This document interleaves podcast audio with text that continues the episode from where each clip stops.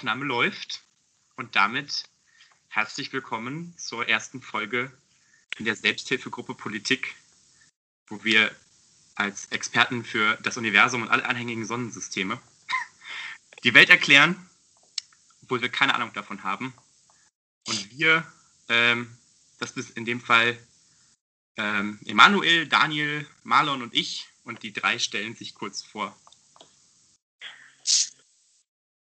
Marlon, you go first.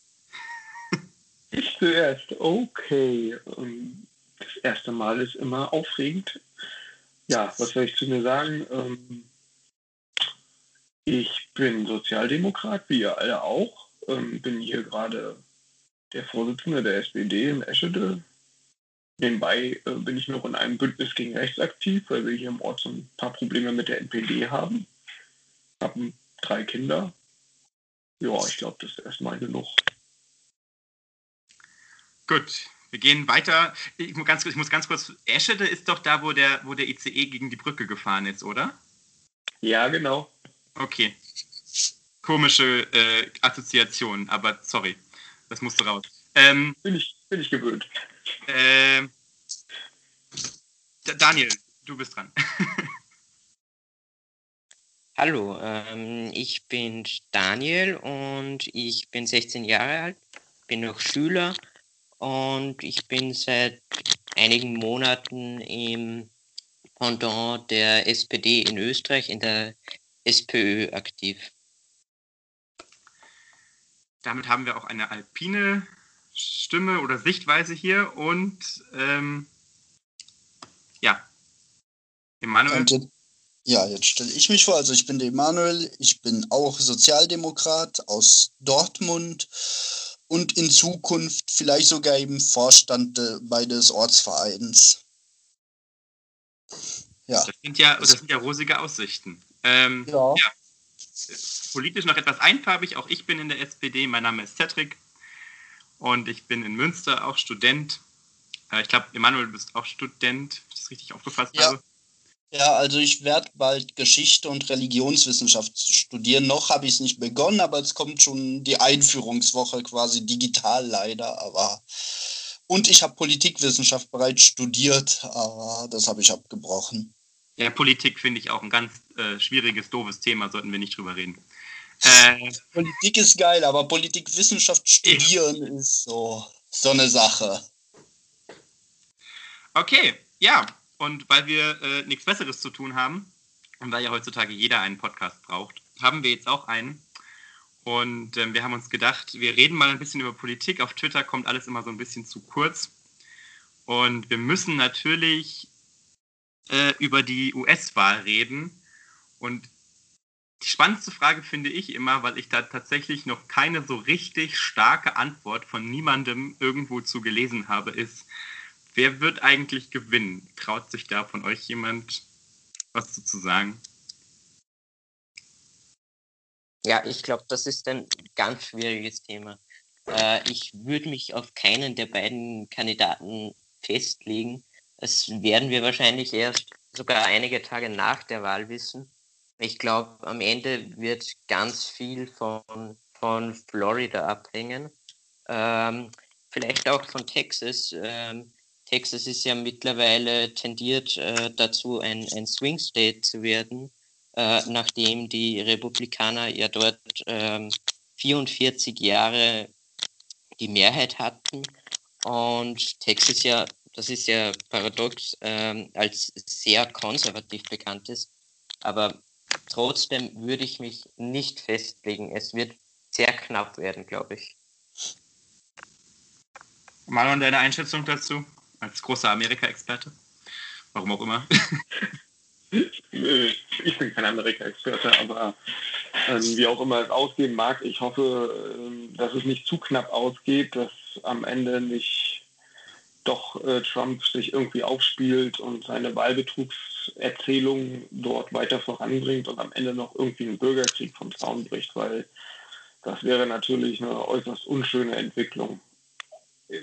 Wünschen würde ich mir natürlich, dass Biden gewinnt. Die Umfragen sehen ja dementsprechend momentan aus, aber das Wahlsystem in den USA ist ja nicht gerade darauf ausgelegt, unbedingt die Stimmmehrheit der Bevölkerung abzubilden, sondern ist ja so ein Alles- oder Nichts-Wahlmännersystem.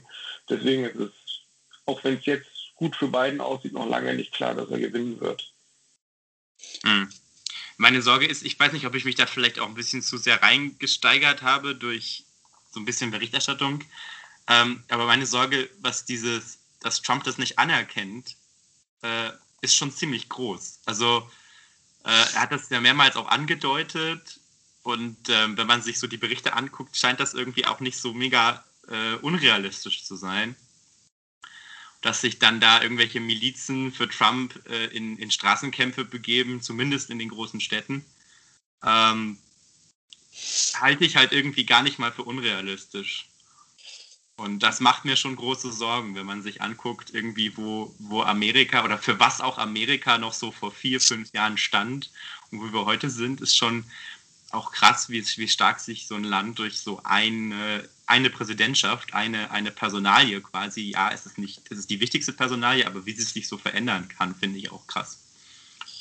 Ja, ich teile teilweise auch deine Sorge. Also ich fand das auch gruselig, dass Trump auf die Idee gekommen ist, auf den Gedanken, solche Sachen zu sagen quasi. Allerdings habe ich auch die Hoffnung, und ich denke, es ist auch eine realistische Hoffnung, dass er eigentlich einfach auch eine größere Schnauze hat, als nachher dahinter steckt, dass er jetzt groß rum prahlt, er wird es nicht anerkennen und am Ende wird er trotzdem stillschweigen gehen. Kann ich mir durchaus auch vorstellen, dass das einfach so endet, dass er jetzt das Maul aufreißt und später ganz still ist, sobald er abgewählt wurde. Spannend ist ja, ist ja generell die Vorstellung, was passieren würde, wenn er verliert. Was macht Trump danach? Er hat ja äh, angekündigt, danach nicht mehr zu, zu seinen, seinen Unterstützern zu sprechen und, und er möchte ja regelrecht von der Bildfläche verschwinden. Hat er tatsächlich was dazu gesagt, was er macht, wenn er die Niederlage annimmt? Ich habe bisher nur Zitate von ihm, wo er sagt, er wird ja gar nicht verlieren und selbst wenn, dann wird es Betrug gewesen sein. Hat er tatsächlich irgendwas dazu gesagt, was er macht, wenn er das anerkennt, dass er verliert? Das habe ich gar nicht mitbekommen. Also grundsätzlich konkret dazu hat er nichts gesagt. Er hat nur gesagt, er würde sich zurückziehen, wenn er verlieren würde, dann würde man nichts mehr von ihm hören. So ähnlich hat er das formuliert, soweit ich mich erinnere. Mhm. Okay. Ja, äh, die, die, weiterführende Frage, aber das Schreckgespenst will ich gar nicht an die Wand malen, wäre ja, was, wenn Trump tatsächlich, ich meine, die Umfragen, das war bei Clinton vor vier Jahren auch so, die Umfragen sahen auch Clinton vorne. Und ähm, es war zwar ein bisschen knapper, aber wir haben letztlich auch nicht damit gerechnet für die wenigsten. Und was ist, wenn es jetzt ja, wieder so absolut. ist? Und dann frage ich mich dann, wie geht es dann in vier Jahren weiter? Und vor allen Dingen, was passiert dann in den vier Jahren, die dann auf jeden Fall noch mit Trump äh, sind? Also das sind gruselige Sachen, die man sich da vorstellen kann. Und insofern wäre es, glaube ich, für alle besser, wenn das nächste Woche möglichst klar ausgeht für Joe Biden. Ja, ich glaube, das wird auch für, für Europa große Auswirkungen haben, weil Europa wird sich auch stärker positionieren müssen, in den nächsten vier Jahren, weil jetzt hat man halt versucht, so weit wie möglich Trump zu ignorieren, aber irgendwann wird man auch wieder vermehrt Dialog zu den US mit den USA aufnehmen müssen. Und diese Strategie mit dem einfachen Ignorieren wird wahrscheinlich nicht weitere vier Jahre funktionieren, denke ich. Ja, ich, ich will noch. Ja, ja ich wollte noch sagen, man, ich teile auch die Sorgen durchaus. Was wäre, wenn halt Trump wieder gewinnt? Allerdings muss ich auch sagen, man hatte frü früher, als Trump das erste Mal antrat, auch sehr viel Angst, was passiert, wenn er tatsächlich gewinnt. Teilweise kann ich mich noch erinnern, quasi, ich kann mich erinnern, damals war das ja eine ziemliche Weltuntergangsstimmung, als Trump gewonnen hat. Und im Endeffekt, klar, er war richtig scheiße. Ich finde, er ist einer der schlimmsten Präsidenten, die die USA hatten. Aber im Endeffekt war es ja doch nicht die große Tragödie, die vor, so vorausgesehen wurde. Wisst ihr, was ich meine? So. Äh, es wurde, glaube ich, damals mehr Drama gemacht, als im Endeffekt erstand, auch wenn seine Politik ziemlich scheiße war. Ja, was man trotzdem sagen muss, Trump hat ja das, was er anfangs versprochen hat, das hat er ja getan. In dieser Hinsicht, das kann man ja negativ oder positiv beurteilen inhaltlich. Aber ich finde, das ist ja besonders erschreckend. Er ist ja für diese Dinge, die er gemacht hat, für die ist er genau gewählt worden. Also man kann jetzt nicht sagen, es war nicht vorhersehbar, was er dann tatsächlich durchgeführt hat. Er hat ja auch vieles nicht getan. Also ähm, er hat ja auch vor allen Dingen, also ich, ich bin halt auch kein Amerika-Experte, aber ich habe halt auch nicht das Gefühl, dass es jetzt den Amerikanern deutlich besser geht unter Trump. Und ich glaube, das wissen auch die meisten. Ich glaube, das wissen auch sogar die, die Trump wählen würden. Ich glaube, dass es immer noch, dass er immer noch, obwohl er diese mega Steuerreformen gemacht hat, die ja eigentlich nur, ich sag jetzt mal, der, der Wirtschaftselite in die Hände spielen, dass er aber trotzdem immer noch, und das ist irgendwie auch eine Leistung, als Symbol für Anti-Establishment steht und auch größtenteils, glaube ich, immer noch dafür gewählt wird und nicht wirklich dafür, weil sich die Leute wünschen, ähm, dass der jetzt tatsächlich alles macht, was er da sich irgendwie ausdenkt.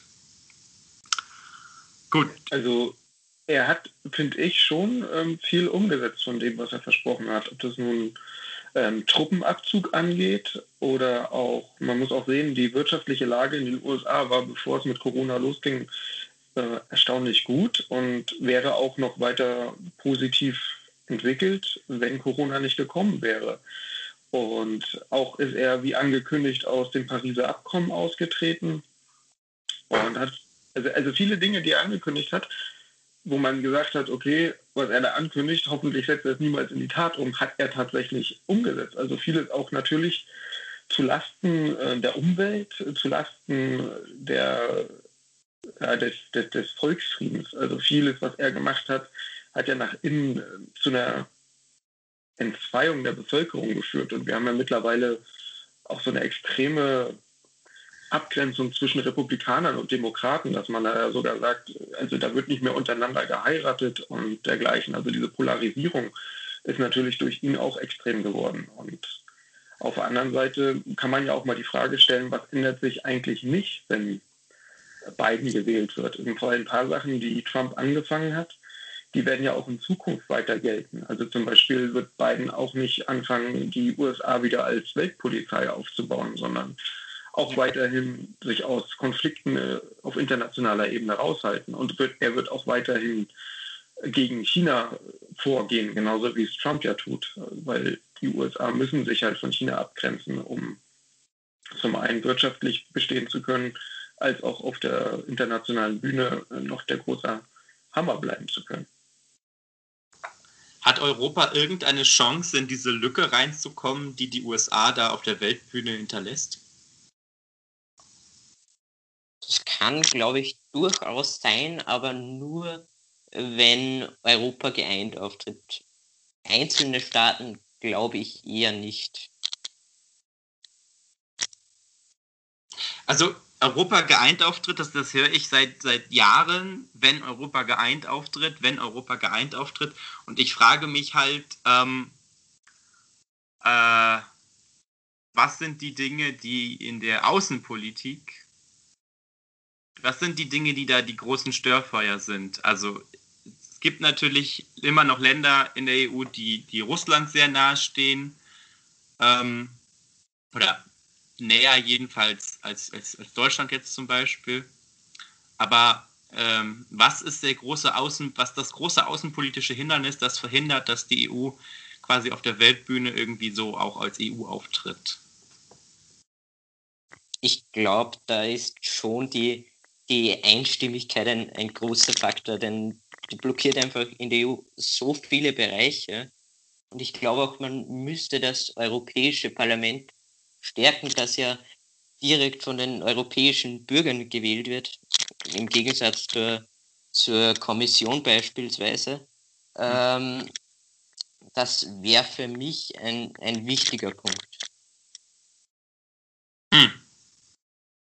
Das, das wird wohl stimmen. Äh, wir sind ein bisschen von USA abgekommen. Habt ihr das, das zweite TV-Duell gesehen? Wer hat es sich angeguckt? es waren ja alle, da haben alle schon geredet, dass äh, Trump jetzt auf einmal gesittet auftritt. Ähm, ich fand es für, ich fand es jetzt immer noch nicht so unbedingt ähm, sehr erwachsen. Fand auch irgendwie oder finde auch ähm, ganz interessant, wie Joe Biden man so manchmal das ein bisschen das Gefühl hat, dass er sich so ein bisschen äh, herabbegibt auf, auf so die Trump-Ebene. Äh, gerade beim ersten Duell, wo er sich dann irgendwann auch hat hinreißen lassen zu so einem Shut up man. Und, ähm, und irgendwie äh, war das ja, dieses TV-Duell jetzt geprägt von diesen Vorwürfen gegenseitig, äh, was irgendwelche Korruptionssachen angeht. Und ähm, würdet ihr sagen, der beiden hat da eine gute Figur gemacht? Oder macht er insgesamt eine gute Figur? Ich glaube im Großen und Ganzen schon, aber durch, er hat sich durchaus auch von, von Trump zu, äh, zu Einsagern, weil die durchaus, ja, ich würde sagen, fast schon ein Angriff waren, wie, wie ihn Trump auch machen würde. Ich glaube, rhetorische Abrüstung täte allen, allen Seiten gut. Ähm, diese, diese gegenseitigen Entschuldigungen interessieren, glaube ich, am Ende relativ wenige Leute. Das führt vielleicht auch dazu, dass mehr Leute Politikverdrossen werden. Politikverdrossenheit, äh, ein gutes Stichwort und ähm, weiß nicht, wollen wir rüber in die, in die EU? Da gab es ja eine, eine, Agrarreform diese Woche, ähm, wobei ich nicht, mir nicht sicher bin, ob man die Reform nennen sollte. Ähm, jetzt ist, glaube ich, irgendwie das Europäische Parlament noch dabei, das irgendwie so ein bisschen noch äh, zu optimieren. Ich finde es erstaunlich, weil wir gerade den Punkt hatten, dass Europa so selten mit einer Stimme spricht. Aber die Bauernverbände äh, Europas, die sprechen offenbar mit einer Stimme. Und die äh, Landwirtschaftsminister, die ja, glaube ich, in den allermeisten Staaten Bauernminister sind, ohne das Böse zu meinen, aber ähm, die sprechen auch mit einer Stimme. Und da wird äh, viel verhindert auf dem Weg Richtung Klima, was ja auch wichtig wäre, wenn man jetzt sich überlegt, man müsste mit einem Joe Biden zusammenarbeiten. Der hat ja gesagt, er würde, ähm, er würde Paris wieder beitreten. Er würde äh, Amerika, was Klimaschutz angehen, angeht, quasi wieder auf den Plan holen. Es wäre ja wichtig, dann als Europa eine Antwort zu haben. Und äh, die Antwort versucht man ja gerade irgendwie in Brüssel zu formulieren. Aber ich bin noch nicht sicher, ob das ähm, ansatzweise genüg genügend Ambitionen sind.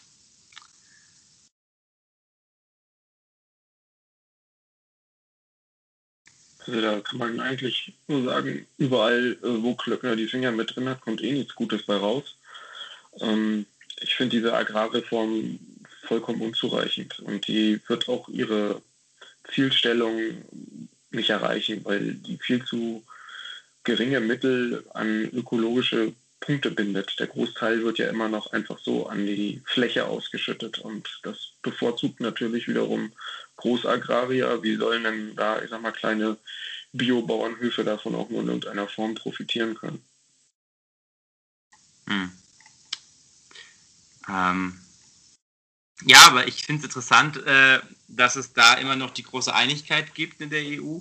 Und bei anderen Themen, wir haben es eben versucht anzureißen, dass das da nicht funktioniert. Und ähm, ich verstehe auch immer tatsächlich nicht, ähm, warum es nicht zumindest, ich sage jetzt mal, ein oder zwei Länder gibt. Ähm, also es gibt bestimmt welche auf der Welt, aber warum das nicht ein stärkerer Trend ist, zu sagen, ähm, lass doch äh, mal aus der, aus der quasi aus der Klimakrise eine Tugend machen oder aus der, aus der Not eine Tugend machen und lass doch mal äh, so richtig ähm, was daraus machen, dass wir jetzt quasi am Anfang dieser Problemstellung stehen. Das stimmt zwar nicht ganz, die Problemstellung Klimawandel gibt es schon seit 30 Jahren mindestens, aber äh, jetzt ist quasi der Moment, wo alle irgendwie was äh, machen müssen zu dem Thema. Und man merkt aber, dass das bei allen nur halbherzig ist.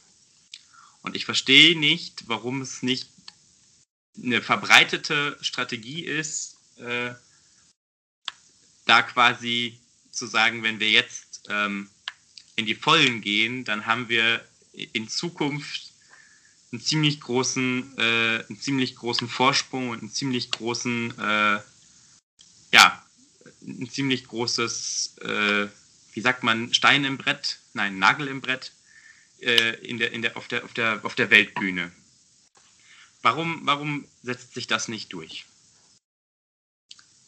Was, was hindert die Leute daran oder die Länder daran, ähm, äh, so richtig äh, mal in die Klimapolitik zu gehen?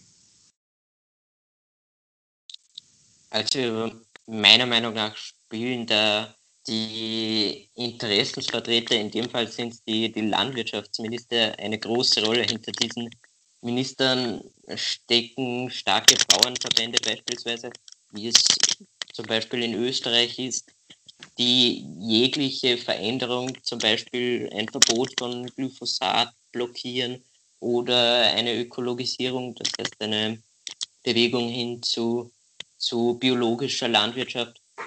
Davon hängt bestimmt viel ab. Hm. Hm.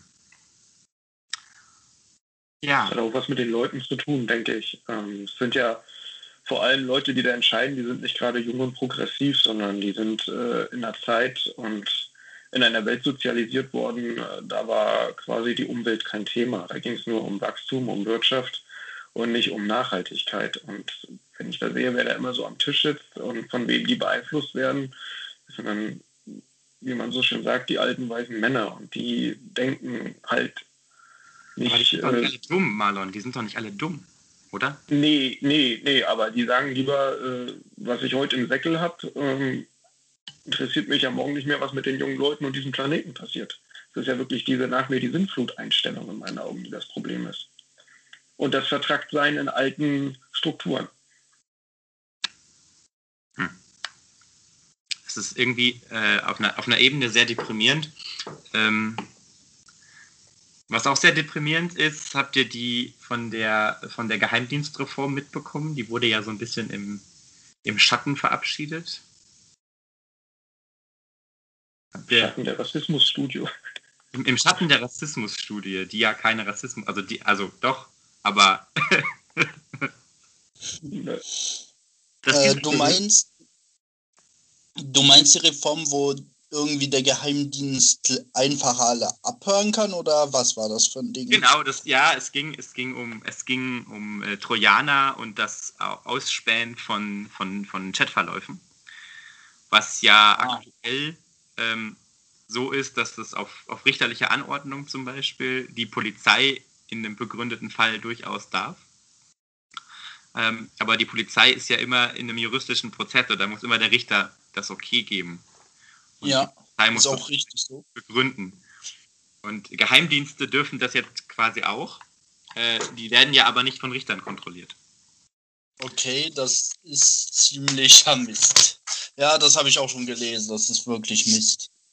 Und ähm, ich finde es das spannend, dass äh, immer wieder äh, in der, in der, ja, dass, dass solche Dinge immer wieder gemacht werden und dass Innenpolitik im Prinzip immer wieder daraus besteht, statt die bestehenden äh, Möglichkeiten auszunutzen, was Sicherheit angeht, einfach immer neue zu schaffen. Also statt quasi mh, hm, mit, äh, mit, der, mit dem kleinen Werkzeug äh, passt genau an die Dinge ranzugehen, dass man sich immer gleich ähm, den Hammer nimmt und draufhaut.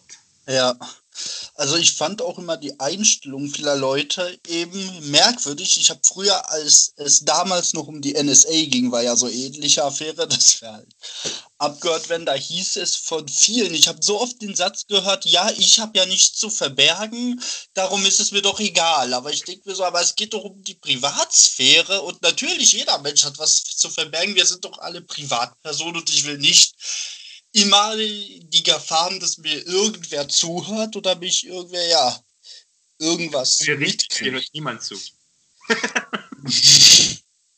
ja, aber deswegen, ich konnte diese Denkweise nachvollziehen, weil nur weil ich nichts wirklich, klar, ich habe nichts Kriminelles zu verbergen, aber ich habe halt private Sachen, die will ich nicht, dass Leute die mitkriegen und deswegen finde ich solche eben sowas scheiße, wenn der Geheimdienst mir dann trotzdem einfach zuhören kann oder meine Chatverläufe oder sonst was lesen kann. Aber so, soweit ich weiß, sind ja, ist es ja für den, für den Geheimdienst jetzt schon möglich, ähm, laufende Gespräche abzuhören. Bisher war es nur nicht möglich, die, die Chatverläufe zu lesen. Liege ich da richtig? Genau, äh, das geht halt darum, dass natürlich Zugriffe zum Beispiel so auf Leitungen quasi schon gingen und dementsprechend zum Beispiel Telefonate auch abgehört hätten werden können oder wurden im Zweifel dann bei Interesse. Was, Aber was ich, übrig, sorry, was ich übrigens genauso falsch finde wie Chatverläufe lesen, weil meine Privatgespräche sind halt meine Privatsache. Die Frage ist, ganz ehrlich, die ich mir im Zusammenhang damit gestellt habe, weil ich tatsächlich auch einen Kommentar dazu gelesen habe, der mehr so in die Richtung ging, man solle sich darüber nicht zu sehr aufregen, weil es quasi nur in Anführungszeichen die Anpassung der Befugnisse an quasi die, die aktuellen, also an die gängige Technik ist. Ne? So nach dem Motto, früher hat man halt Terroristen das Telefon abgehört, Jetzt telefonieren die nicht mehr, sondern chatten. Und Chats sind halt verschlüsselt. Und um auf verschlüsselte Chats zugreifen zu können, muss man halt quasi auf die Geräte und kann nicht mehr nur die Leitungen anzapfen. Ja, ich sag's mal so, bei konkreten bei konkretem Verdacht habe ich auch nichts dagegen, dass wenn jemand jetzt aus irgendwelchen Gründen tatsächlich verdächtig wird, dass das geht, aber ich habe einfach die Sorge, dass man einfach un, ja, irgendwas abspeichern kann von unwichtigen Privatpersonen ist ja bekannt gewesen, wie gesagt, bei den, dem damaligen NSA-Skandal. Ja, aber spannend ist ja am Ende dann, wer entscheidet, ob dieser Verdacht begründet ist. Das ist, glaube ich, auch eine ganz wichtige Frage, die man sich stellen sollte. Also ich habe zum Beispiel, ich hätte da, weiß nicht, ob ich da auch schon zu naiv bin, aber ich hätte zumindest äh, ein gewisses Vertrauen, wenn das von Gerichten entschieden werden würde. Wenn Geheimdienste genauso wie die Polizei letztlich hingehen müssten und sagen müssten, hier, äh, das ist unser Fall, so sieht das aus, äh, das sind unsere Indizien und deswegen würden wir gerne bei Person XY mal in, in die WhatsApp-Gruppe gucken oder so. Ja, das sehe ich genauso. Wenn ein Richter entscheidet, ist das ja voll okay. Wenn ein begründeter Verdacht da ist, natürlich ist auch nicht perfekt. Kann sein, dass die Person nichts getan hat passiert halt, aber ich finde es halt bedenklich, wenn eben plötzlich so ein Geheimdienst mich theoretisch einfach ausspähen kann, ja, ohne dass es wirklich einen begründeten Verdacht gibt. Das ist so halt die Sorge, die dahinter steckt und eine berechtigte Sorge. Und so wie du sagst, ich finde, wenn die äh, ersten Richter das zulassen muss, dann wäre das wesentlich besser und man würde sich wesentlich sicherer fühlen und wesentlich privater fühlen. Wobei es da die Frage gibt, gibt es irgendwie ein, eine, also ein, ein, irgendeine Schwelle, die quasi nicht mehr, die auch digital nicht mehr überschritten werden darf? Also beispielsweise, wenn ich jetzt in der analogen, also es gibt ja so ein bisschen so die Idee, zumindest das ist so das Ideal quasi der, der juristischen Ansicht, dass ja quasi digital keine anderen Rechte gelten sollten als analog. Und analog kann ich ja jemanden auch beschatten und ihn verfolgen. Ähm, das kann auch die Polizei sogar schon tun oder früher, oder ich sage auch heute vielleicht, tun das auch die Geheimdienste. Aber gibt es äh, quasi da irgendwo eine, eine Sphäre, wo es quasi eine digitale Privatsphäre geben muss, die kein, wo keine Ermittlungsbehörde hintergucken darf? Also hat, hat, hat jeder das Anrecht auf, ähm, auf irgendeinen Safe Space, den, den niemand mehr hacken kann?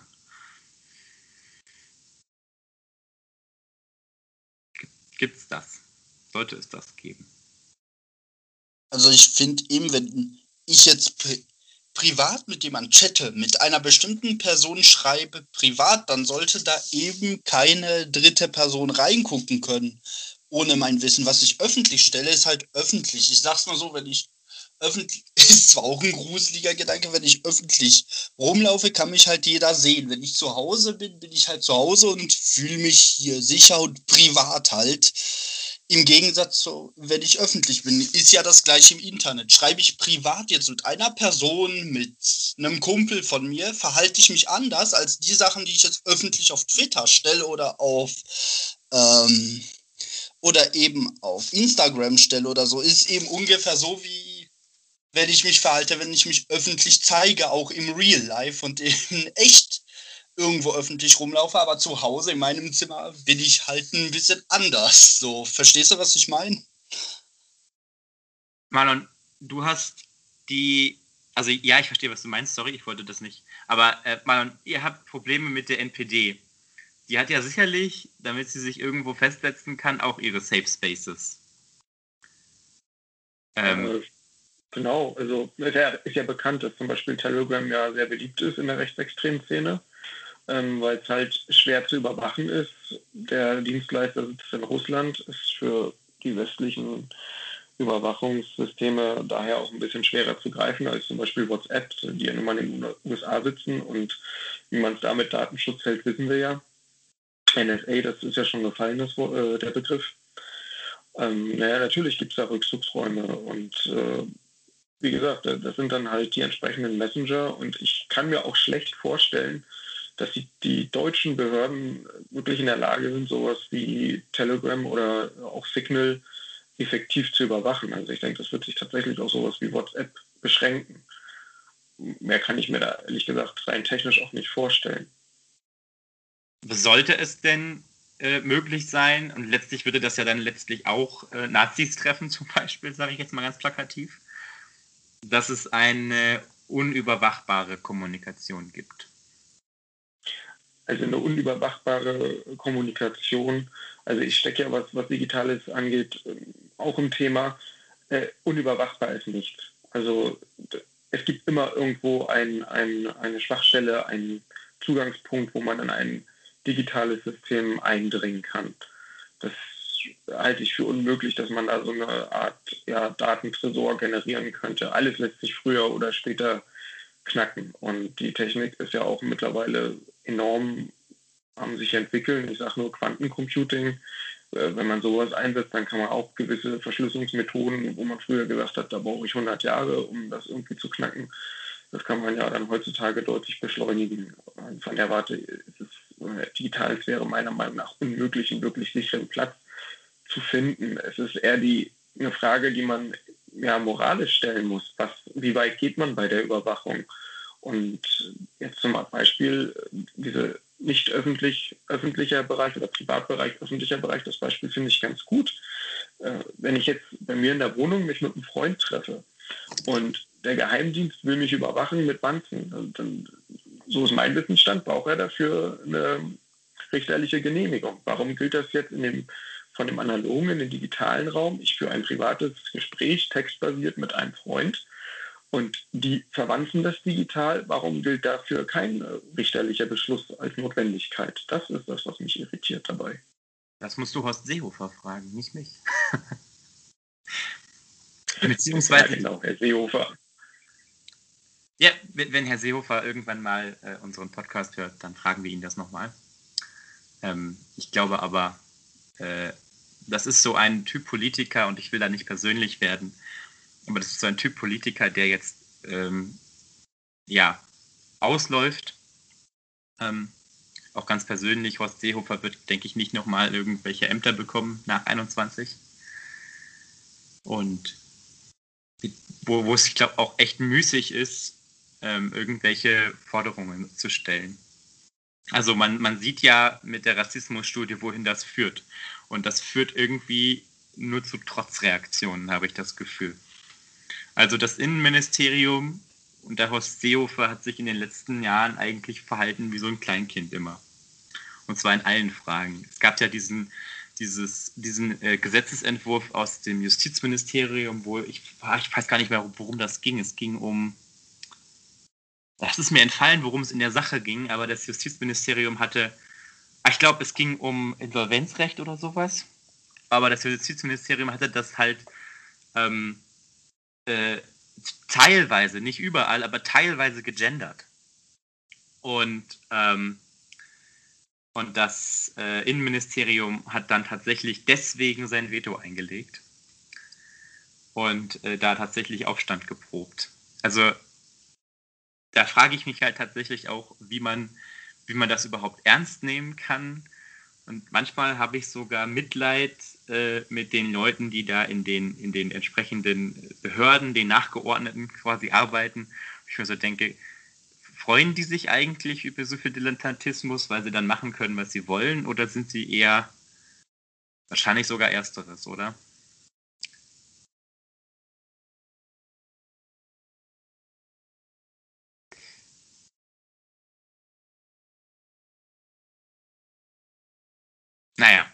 Schweige Minute. ja, es ist gut. Das scheint, ja, das scheint ja zu heißen, dass ich alles gesagt habe, was ihr auch denkt, wenn ihr keine Widerworte gibt. naja, Seehofer ist auch nur ein alter weißer Mann. Der, ist, äh, der vertritt halt eine Politik, äh, wie du schon gesagt hast, ein Auslaufmodell, so kann man zumindest hoffen. Wenn ich Philipp Amthor sehe, bin ich mir da aber nicht so ganz sicher, ob das ausläuft oder ob das nicht nachwächst. Ähm, das muss man schauen. Aber ja, es ist, es ist schon jetzt ein Generationswechsel, der da auf uns zukommt, weil die Leute schlichtweg tatsächlich im wahrsten Wortsinne wohl aussterben werden. Hm. Aber vielleicht zu spät. Vielleicht zu spät. Tja. Ich, ich ähm, wer, wer, wer, wird, wer, wird, wer wird Kanzler 21? Können das ja jetzt einfach mal alle drei Wochen fragen und dann gucken, äh, wer recht hat. Ja. Also ich habe so die Befürchtung, dass es Friedrich Merz wird.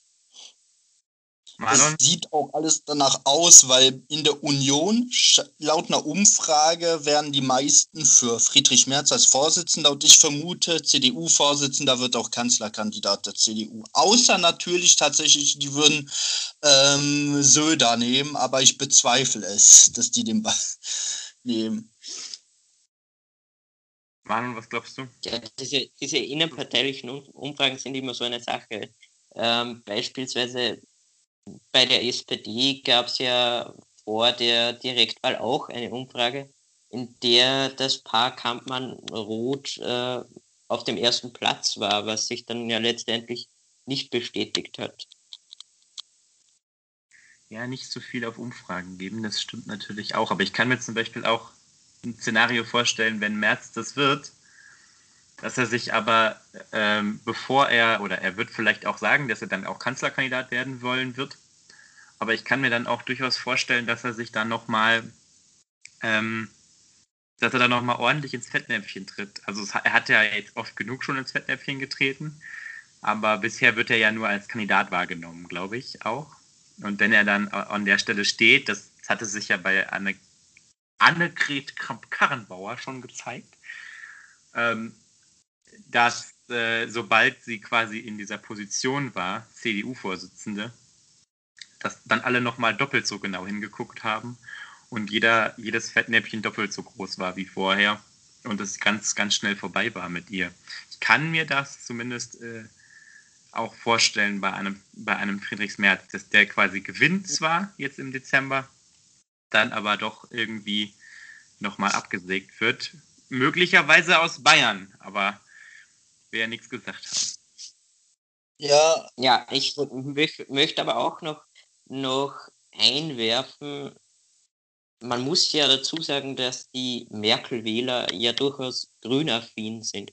Das haben ja einige Umfragen gezeigt, dass sich viele jetzige CDU-Wähler, die, die die CDU hauptsächlich wegen Merkel wählen, durchaus vorstellen können, die Grünen zu wählen. Und ich bin mir nicht sicher, ob, ob Friedrich Merz hier die Person sein könnte, die diese Wähler daran hindert, die Grünen zu wählen und bei der CDU zu bleiben. Marlon, was glaubst du? Ja, als Sozialdemokrat bin ich natürlich felsenfest davon überzeugt, dass es Olaf Scholz wird, weil er ist momentan der einzige Kanzlerkandidat, den es offiziell gibt. Aber ähm, realistisch betrachtet, äh, es ist noch ein Jahr hin, da kann noch viel passieren. Ähm, ich gehe auch davon aus, dass die hohen Umfragewerte der CDU jetzt auch zu einem sehr, sehr großen Teil auf dem Merkel-Bonus basieren. Ich weiß nicht, wie die Leute sich verhalten, wenn sie jemand anders für die CDU wählen dürfen als Angela Merkel. Das darf man einfach nicht unterschätzen, ähm, welchen Stand diese Frau hat bei den CDU-Wählern. Äh, wenn es Merz als Kandidat schaffen sollte, in die Wahl zu gehen, er hat ja als erster äh, ganz opportun den Grünen die Hände gereicht und die Grünen sind ja auch eine schwarz-grünen Regierung äh, alles andere als abgeneigt. Und äh, von der Warte ist es durchaus denkbar, dass der nächste Kanzler wieder von der CDU kommen wird. Auf der anderen Seite, es wäre auch nicht schädlich, ähm, wenn es nicht für Rot-Rot-Grün reicht, wenn die SPD endlich mal in eine ähm, ja, Opposition geht, um wieder zu gesunden nach so langer Zeit als mitregierende Partei braucht man mal wirklich so eine sich Selbsterneuerungs-Oppositionsphase. Auf der anderen Seite, was überhaupt nachher an Koalitionsoptionen offenstehen wird, finde ich auch ganz spannend. Äh, man stellt sich mal vor, AfD und FDP schaffen es doch nicht in den Bundestag. Äh, die AfD ist ja Eine gerade auch. realistische Vorstellung zurzeit, ja. Ja, genau. Und dann haben wir auf einmal wieder ein, ein, ein, nur vier Parteien. Ähm, wobei man ja auch nicht weiß, wie es mit der Linken läuft. Die müssen auch erstmal ihren Parteitag hinter sich bringen. Kann auch durchaus sein. Naja gut, die Linke glaube ich schon, ähm, dass die dann das schaffen wird. Die steht eigentlich so ganz gut da, kann dann auch wieder viele Stimmen von der AfD als Protestpartei zurückgewinnen. Aber bei nur vier Parteien im Bundestag sind natürlich ganz andere Verhältnisse möglich, zumal wenn dann relativ hohe Prozentzahlen, 4% FDP, 4% AfD, sag ich mal, ähm, rausfallen aus dem Wählerspektrum, das könnte die Verhältnisse dann schon ein bisschen anders darstellen, dass da vielleicht doch mehr möglich ist, als, als wir uns jetzt vorstellen können. Also was ich noch, noch einwerfen möchte, du hast ja Schwarz-Grün erwähnt. Also vor dieser Konstellation kann ich als, als Österreicher nur warnen, da, da, dass ich diese Koalition ja im Wesentlichen kaum von der vorhergehenden Regierung bei uns im Land ähm, von Schwarz-Blau unterscheidet. Der einzige Unterschied äh, besteht meiner Meinung nach darin, dass diese antisemitischen und rechtsextremen Vorfälle nicht mehr auftauchen, aber in Sachen Migration, auch in der Umwelt hat man sich eigentlich kaum bewegt beispielsweise. Schreckgespenst Schwarz-Grün. Ich habe auch echt Angst vor dieser Koalition und ich verstehe auch, also ich verstehe natürlich die Grünen im Prinzip schon, dass sie mitregieren wollen, aber eigentlich ähm, müsste doch die FDP von 2000, was war das, äh, 13, war das, war das von 13 oder ab 13 äh, oder bis 13? Naja, die FDP jedenfalls und die SPD müssten doch eigentlich den Grünen ein, ein, ein Beispiel, ein warnendes Beispiel sein, warum man es nicht macht mit der CDU, oder? Ja, also ich finde okay. auch, dass die, dass die Grünen aus ähnlichen Gründen wie die SPD jetzt genau die gleichen Fehler machen. Also auch, es geht darum, Regierungsverantwortung zu übernehmen und so weiter. Ja, und man sieht ja an uns wie an der SPD, wie gut das funktioniert hat bis jetzt. Für uns als Partei. Ja, also es war tatsächlich ähm, die FDP 2008 bis 2013, glaube ich, hat die CDU die da verheizt. Die waren, glaube ich, mit Guido Westerwelle, es waren das mit 18 Prozent in die Regierung gegangen, haben dann die Mehrwertsteuer für die Hotels als erstes abgesenkt. Äh, daran kann ich mich noch ziemlich gut erinnern. Ja, und danach waren sie verbrannt. Ich glaube, waren sie da schon aus dem Bundestag geflogen und sind das letzte Mal erst wieder mit reingekommen. Das war auf jeden Fall eine ziemlich ja, ja. harte Tour, war eine sehr harte Tour für die FDP. Und ähm, ja, danach hat, wurde ja die SPD quasi immer weiter äh, ja, zerrieben. Es ging ja dann immer in 10er Schritten weiter bergab. Also noch eine äh, Regierung mit der CDU und äh, bei der übernächsten Wahl ist definitiv die 5%-Hürde unterschritten. Aber haben wir uns nicht auch selbst zerrieben? Also ist, also ich würde das immer so ungern auf die, auf die CDU schieben. Die sind ja, die haben ja keine, also es, es zwingt ja uns letztlich doch keiner äh, in die Regierung zu gehen. Irgendwie hat, hat da jemand Ja gesagt im Willy Brandt-Haus oder im, im, Kanzleramt oder wo auch immer die Verhandlung stattfand. Ähm, irgendwie finde ich es find sonderbar, ähm, wie dieses Jahr. Also beim ersten Mal kann ich es verstehen, ne? So ein bisschen die, die heiße Herdplatte als kleines Kind ist interessant. Ähm, beim ersten Mal kann man es verstehen, aber irgendwann muss doch der, der Lerneffekt da sein.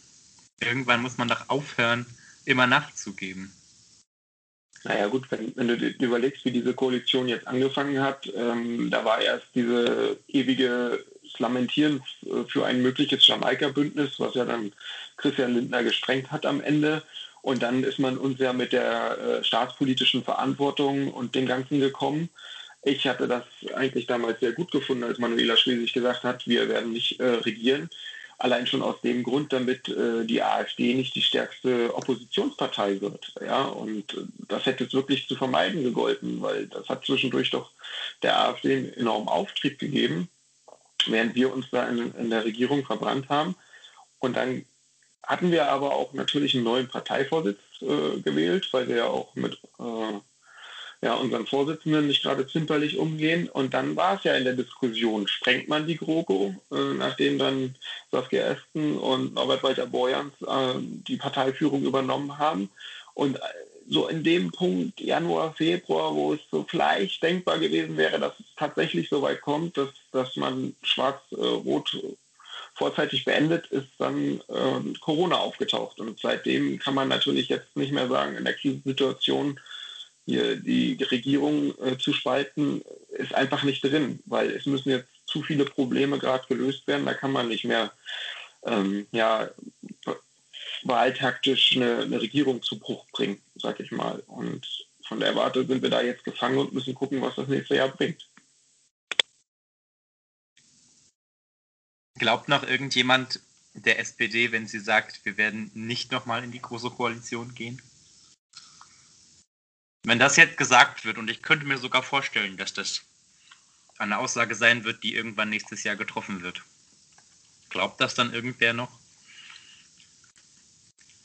Ich, also ich denke auch, die SPD wird das nicht nochmal machen, aber ja, ich verstehe deine Sorge. Ich befürchte auch, dass viele Wähler das nicht mehr glauben werden, weil es wurde halt schon versprochen, nicht in die GroKo zu gehen und es wurde halt trotzdem gemacht. Und ich glaube, jetzt müsste man halt, müsste die SPD erstmal beweisen, dass sie es wirklich nicht tut. Und dann würde man in den nächsten in Zukunft halt in, an den Wahlergebnissen wahrscheinlich auch eine Veränderung erkennen. Ich glaube generell, solche Aussagen zu bewerten, ist vor dem Wahlabend sehr schwierig. Frühestens am Wahlabend könnte man diesen Aussagen glauben, aber ich erinnere mich noch an eine bekannte Aussage des Grünen-Chefs hier in Österreich, der, der kurz vor der Wahl, äh, vor der letzten Wahl 2019 gesagt hat, es gibt sicher keine Koalition mit der türkisen Schnöseltruppe, mit der Partei von Bundeskanzler Sebastian Kurz. Und wie wir jetzt sehen, hat es sich dann auch anders entwickelt und nicht dementsprechend. Wie hat es eigentlich die SPÖ geschafft, die Kommunalwahlen in Wien zu gewinnen? Gab es da irgendeinen einen Geheimtipp, ein Geheimrezept oder war das einfach, weil es Wien ist? Gibt es da irgendwas Besonderes? Ich glaube, da gibt es mehrere Faktoren. Generell liegt es einfach daran, dass man in Wien viel geschaffen hat der soziale Wohnbau ist da sicherlich ein, ein großer Faktor. Die Partei ist dort breit aufgestellt, besetzt viele Themen für sich und ist auch durchaus ähm, auf einem pragmatischen Kurs, würde ich sagen. Mhm. Okay. Das ist das der Kurs, der jetzt in Berlin von der SPD auch angeschlagen wird. Habt ihr das Interview gesehen von, von ähm, den dortigen ähm, baldigen Landesvorsitzenden, die sich also noch ein bisschen eher abgegrenzt haben von der Rot-Grün, also jetzt Rot im Sinne von Linkspartei, Rot-Grünen Linie ähm, und ein bisschen auch eben, wie, wie du es gerade formuliert hattest, pragmatischer unterwegs sein wollen. Ich, hab, ich bin nämlich manchmal, also versteht ihr, was ich meine? Ich bin manchmal so hin, und her gerissen. Ähm, weil ich immer wieder in Gesprächen, ob jetzt mit, äh, mit, mit, mit Genossen oder auch mit, mit potenziellen Wählern, jetzt im Wahlkampf, wir hatten in NRW ja Kommunalwahlkampf, oder auch generell mit politisch Interessierten, von denen es ja an, an einem Politikinstitut ein paar gibt.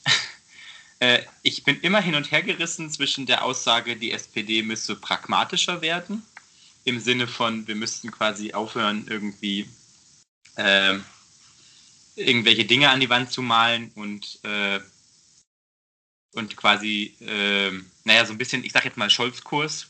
Ich hoffe, ihr versteht, wie ich das meine. Und auf der anderen Seite die Leute, die sagen, die SPD muss progressiver, muss linker werden. Also nach dem Motto, der, der, der, der absolute Anti-Scholz, in Anführungszeichen. Und ich, und ich weiß immer nicht, was es war. Weil die Mitte kann. Ja, ich, irgendwie stehen wir doch gerade eigentlich genau in der Mitte zwischen diesen beiden Punkten, oder nicht? Oder stehen wir? Wo stehen? Ja. Ich glaube, es ist tatsächlich kompliziert von Landesverband zu Landesverband, von Stadt zu Stadt auch recht unterschiedlich. Also ich denke, in Berlin war auch ein ziemlicher links-grün-Trend, so würde ich mal sagen, weil Berlin halt so ist. Daher finde ich aber auch die Abgrenzung der SPD ganz gut, um sich halt ein, auch einmal ein Alleinstellungsmerkmal mal zu machen. Außerdem waren die Sachen, die auch Giffey und der andere Seid, heißt er, ja. Saleh. schon dann. Saleh. Saleh. Saleh. Saleh, danke. Ich weiß nicht, wie er äh, mit Namen heißt, das tut mir jetzt leid, aber. Ja, jedenfalls Saleh das, was der da, was die gesagt haben, fand ich eigentlich alles recht gut und vernünftig. Und zum Beispiel kann man ja man kann über die ähm, Mietpreisbremse, was sie darüber gesagt haben, streiten. Habt da keine große Meinung zu. Ja, aber ich finde auch Pragmatismus lässt sich ja durchaus damit wirtschaftlich sehr links zu sein vereinen. Also wir können ja quasi beides darstellen. Wir können wirtschaftlich und auf der sozialen Ebene durchaus sehr links sein und trotzdem insgesamt sehr pragmatisch auftreten und müssen nicht unbedingt eben eben die Linken und die Grünen imitieren. Also so sehe ich das zumindest. Ja, ich möchte noch, noch hinzufügen, ein wichtiger Faktor ist meiner Meinung nach auch, ähm, dass man die Positionen der Partei zuvor intern ausdiskutiert und nicht, äh, dass jeder, jeder Flügel der Partei verschiedene Presseaussendungen verfasst und, und Interviews gibt und so weiter das führt zu einer Verzerrung, wie, wie es sie zum Beispiel bei uns in meiner Partei auf, auf Bundesebene gibt. Da gibt es immer verschiedene Positionen und am Ende weiß die Bevölkerung eigentlich nicht so wirklich, was ist jetzt die aktuelle Position der Partei. Das ist meiner Meinung nach der Grund, warum die Partei in Wien deutlich erfolgreicher ist als auf Bundesebene. Okay, das kann ich auch nachvollziehen. Also ich, ich sehe das so, wir sollten durchaus zeigen, dass es verschiedene Meinungen gibt. Das macht ja auch irgendwie so eine Volkspartei aus. Allerdings verstehe ich, was du meinst, wir dürfen nicht zu zerstritten wirken. Also wir dürfen nicht so wirken, als würde wirklich jeder irgendwie das was für sich allein wollen so und, und ja, als hätte die Partei einfach keine Linie. Wir brauchen schon eine klare Parteilinie und trotzdem kann man ja immer noch präsentieren, dass wir durchaus verschiedener Meinung sind und nicht immer einer Meinung. Aber ja, das Problem ist, es wirkt halt wirklich einfach oft sehr zerstritten alles. Es wirkt alles ja etwas uneinheitlich. Also wir sollten uns schon festlegen, wofür wir stehen und welche Linie wir jetzt gehen. Und es ist ja nicht schlimm, wenn nebenbei mitbekommen wird, dass durchaus auch Leute anderer Meinung sind. Ich weiß noch nicht, wie gut sich das im Endeffekt dann funktioniert, aber ja. Ja, auf jeden Fall. Also ich glaube, es darf auf keinen Fall so weit gehen, wie es zum Beispiel aktuell in der ÖVP ist. Da ist es nämlich so, dass es de facto keine Kritik gibt. Also es gibt nur noch wenige Personen, die öffentlich Kritik üben, ähm, was ich wiederum für weniger gut halte. Also das geht meiner Meinung nach schon zu weit. Aber man muss hier unterscheiden zwischen, zwischen einfacher Kritik und, und regelrechter Vernichtung durch, durch zahlreiche Presseaussendungen und, und rhetorische Waffen und so weiter. Richtig, genau, genau das wollte ich sagen. Vielleicht habe ich es etwas wirr ausgedrückt, aber im Grunde wollte ich genau das damit ausdrücken. Ich muss da vielleicht, also ich finde immer, also ich finde, es ist halt so eine Sache zerstritten, zerstritten klingt so negativ oder klingt so, ähm, zerstritten ist natürlich falsch. Zerstritten sollten wir nicht wirken. Mm, aber ich habe manchmal das Gefühl, können wir vielleicht gleich noch einbauen, ist so ein bisschen unser letztes Topic für heute.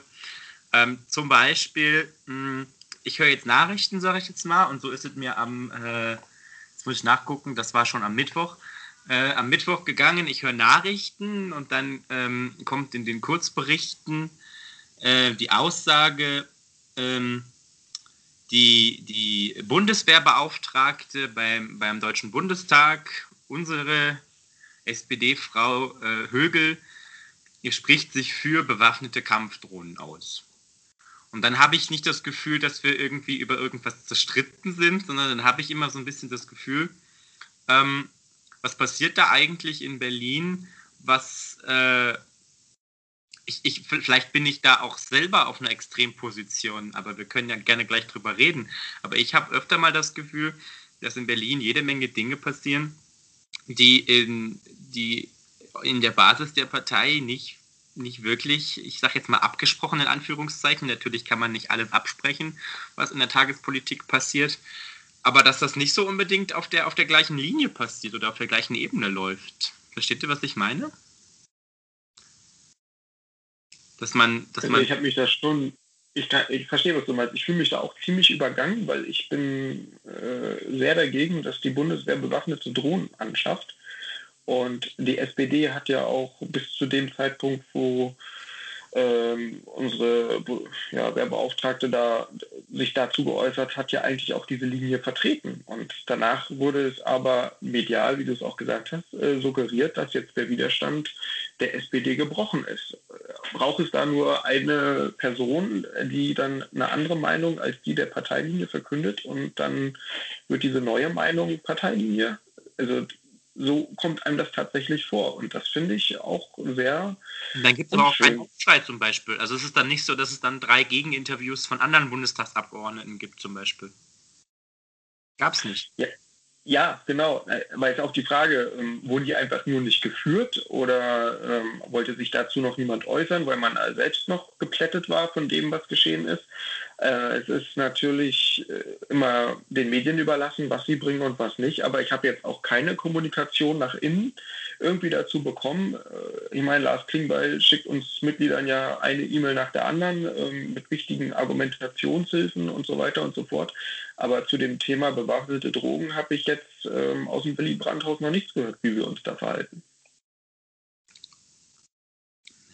Also ich finde immer halt, es ist halt, es ist ja völlig normal, dass man, wenn man in der, in der Partei ist, noch dazu in einer, die so groß ist äh, und auch so inhaltlich vielfältig, dass man dann nicht jede Äußerung teilt, die äh, quasi irgendwie geäußert wird im Namen der Partei. Aber ich habe halt so dieses Gefühl, ähm, dass halt sowas auch kein Einzelfall ist. Und jetzt weiß ich dann immer nicht, man fängt ja dann auch, ich weiß nicht, ob ihr das kennt, aber manchmal fängt man an, so ein bisschen an sich selbst zu zweifeln und überlegt dann, ist man selber richtig in der Partei? Ist man vielleicht selber derjenige, der eigentlich die abweichenden Meinungen hat? Ähm, oder ist da vielleicht eher in Berlin die abweichende Meinung? Versteht ihr, was ich meine? Ich verstehe absolut, was du meinst. Ja, die Überlegungen hatte ich öfter generell manchmal. Ich denke, eben, wenn man in so einer vielfältigen Partei ist, gibt und es verschiedene Meinungen gibt, äh, trifft man auf verschiedene Gruppen, die halt ja, andere Meinungen haben und dann kommt man halt öfters ins Zweifeln. Aber wie gesagt, das ist halt eine große Partei, es ist eine Volkspartei.